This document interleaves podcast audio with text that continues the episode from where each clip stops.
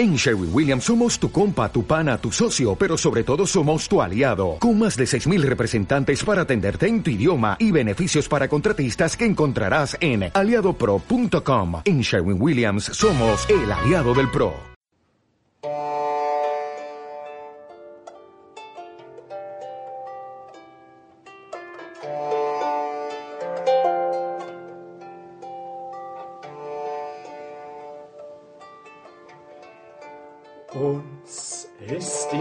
Alten Meeren wunders viel gesät, von Helden Lorbeeren, von großer Arbeit, von Freuden hochgezieten, von Weinen und von Klagen, von kühner Reckenstriete, mucke dir nur Wunders hören sagen.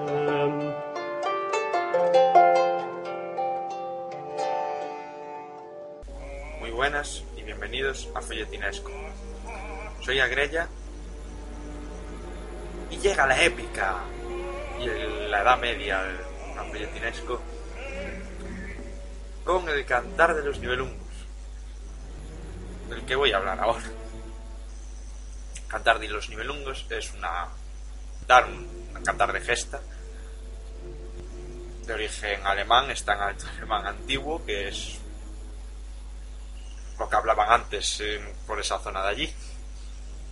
Pero, y es el equivalente a lo que viene siendo el miocid en España. Con sus diferencias, bastantes, pero curiosamente en el cantar de los nivelungos, los nivelungos salen muy poco y además el- no sé por qué se refiere el nombre nivelungos a cuatro cosas distintas.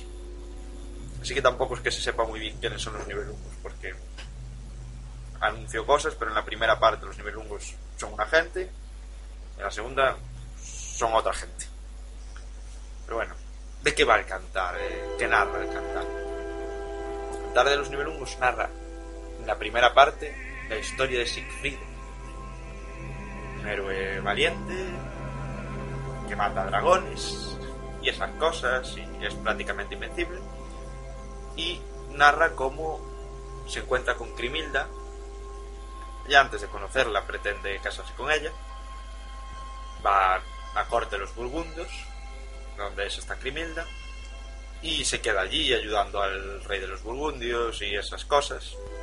Conoce en persona a tal Crimilda, tienen rollo, respetuoso porque es la edad media, pero se dan la manito, se miran esas cosas.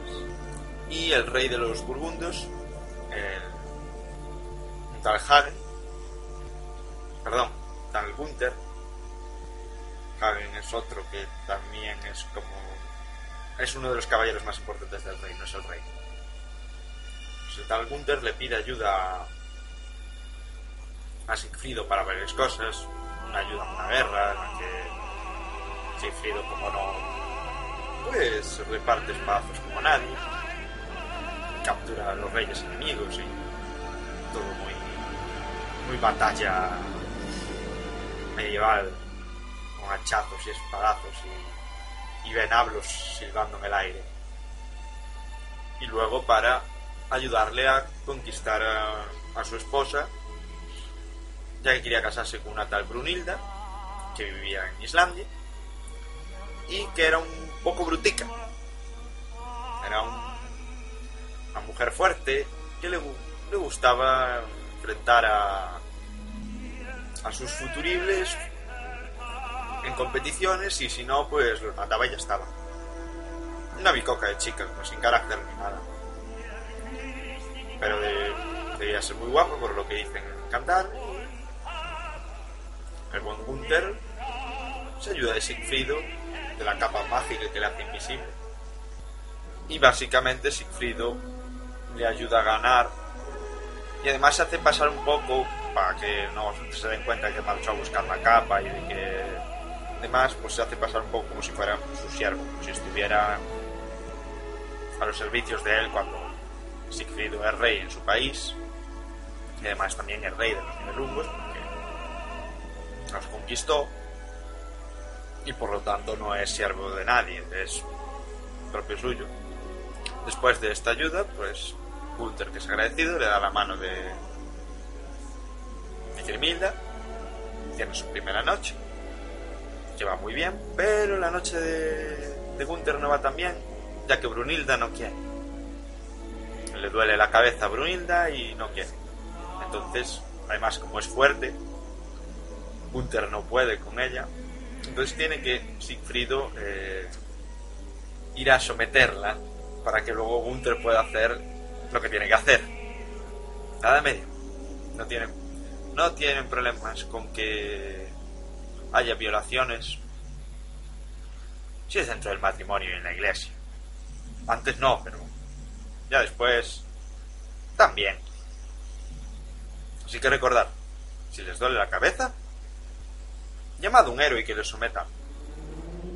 Esto luego se descubren algunas cosas y Grimilda sigue pensando que Sigfrido es siervo de Gunther. Hay pelea de gatas. Se pelean entre ellas Grimilda y Brunilda. Y finalmente, pues Brunilda traza un plan junto con Hagen y los demás para matar a Sigfrido. De manera totalmente honorable, esto es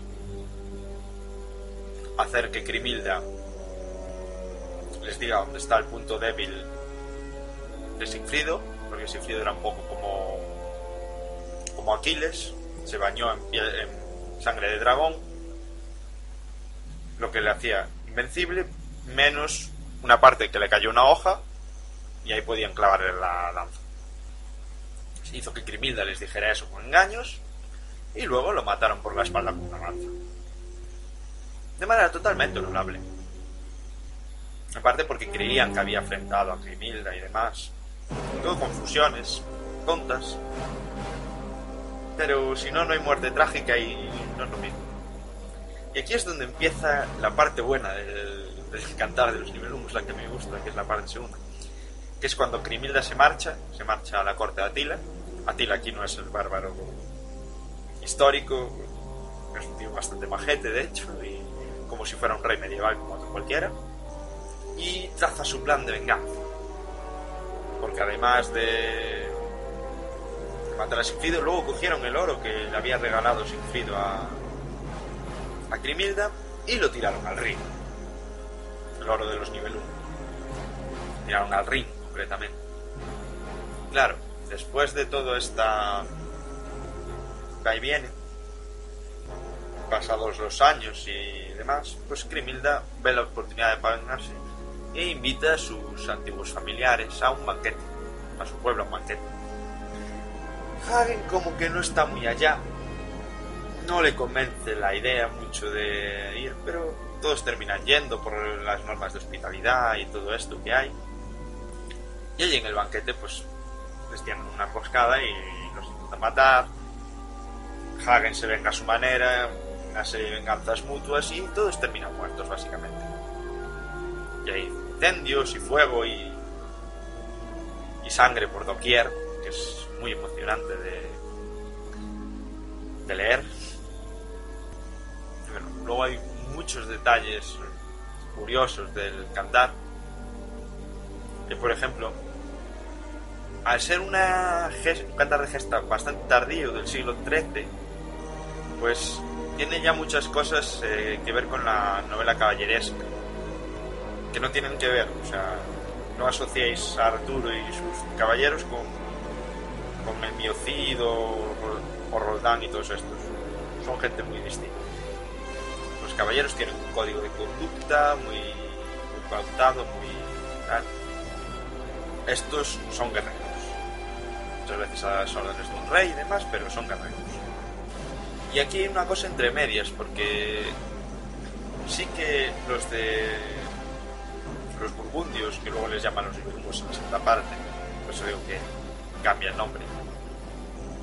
También tienen un poco este código, lo que pasa es que lo tienen a su manera y lo tuercen según les conviene.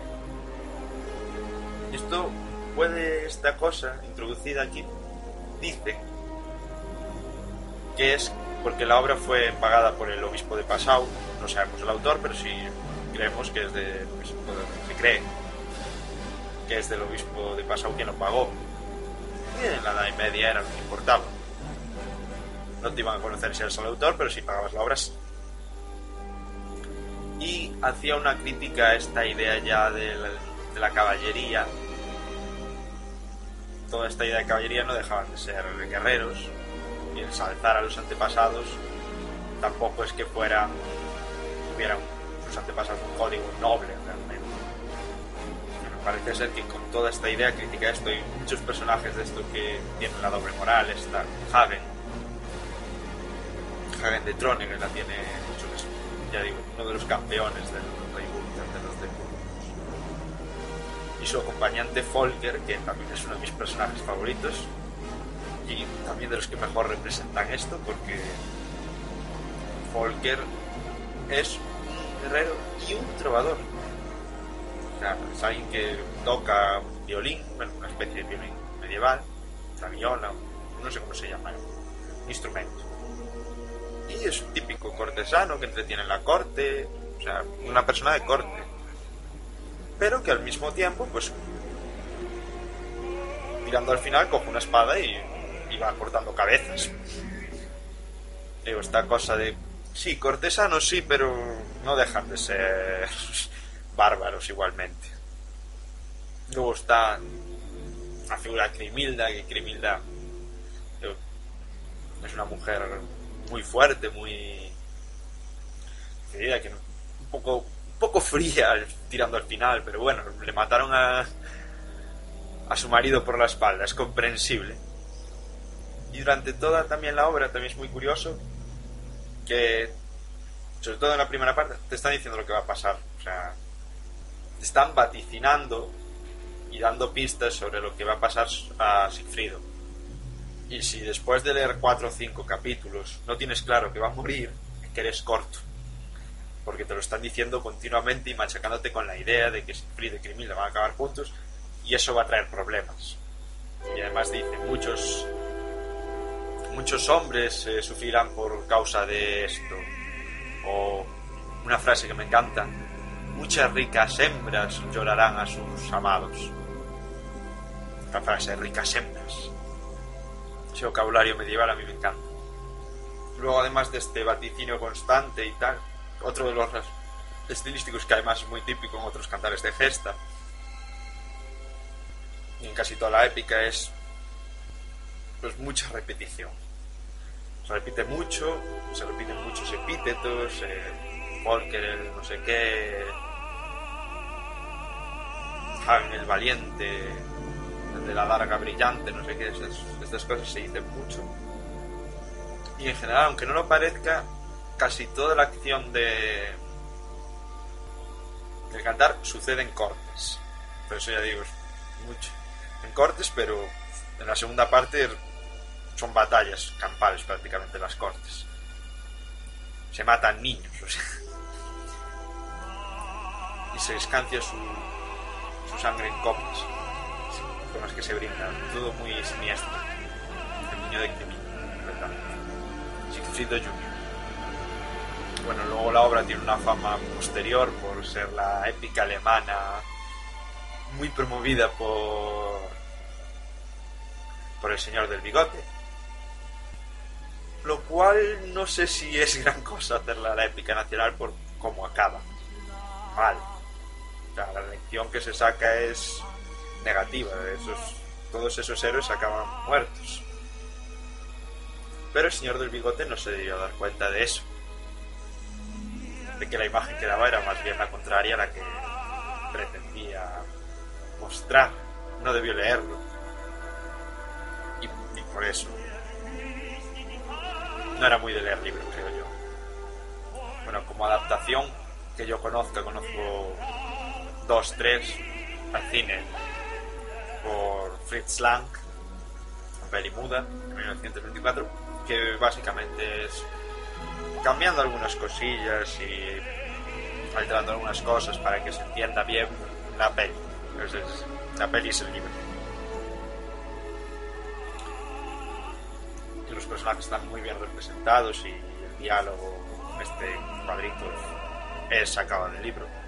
Además en alemán antiguo, adaptado. Sí, Eso sí la veis en versión original. Lo mejor verla traducida, es una peli. Podéis y querréis enteraros de algo, digo yo. Luego está la ópera de Wagner, que en realidad no adapta en sí el cantar, sino adapta una, una obra de teatro que se basó en cantar más otras tradiciones y demás, y, y que de hecho en el cantar de los nivelungos no salen valquirias, y por eso aquí hoy no suena la cabalgata de las valquirias. Suena de fondo la muerte de Siegfried, que esa sí sale en la obra. Luego también hay otra peli que yo conozco, pero tiene el mismo problema que la obra de Wagner, que no adapta la obra. Luego de la obra hay varias versiones, pero eso os lo ahorro porque es un poco lioso. Pero no hay un único texto, hay dos, ah, hay dos, tres, A, B y C, pero A, B los ponen juntos y, y básicamente la historia que tenemos viene sobre todo de B porque se diferencian bastante, tanto en la lengua como en, como en partes de la historia, que en unas están y en otras no. Y en una Crimilda sale mejor parada y en otra no tanto. Yo prefiero la que sale mejor parada, porque sale como una venganza más propia. En la otra es una venganza como más más sádica, llegando a matar a su propio hijo para tener una justificación. Que también está bien, pero creo que ya es pasarse con el pobre criminal. Bueno, espero que hayáis disfrutado del Cantar de los Nivelungos. Leedla y ver la peli de Stan, si, si tenéis el tiempo. Es cortita. Casi tan cortita como la ópera de Wagner. Bueno, miento, la ópera de Wagner es un poco más larga, pero la peli no tiene que envidiarle. La música, ya dije, es Wagner, es la muerte de Siegfried. Y el trozo del principio es el inicio del cantar, cantado, en alto alemán antiguo. Como Dios manda. El podcast lo podéis seguir por ebooks o iTunes buscando Folletinesco y suscribiros. Podéis ir al blog folletinesco.pod.blogspot.com y si os apetece escribir un correo a, a folletinesco.gmail.com o bien a mi Twitter arroba grella galega. Muy buenas y hasta la semana que viene.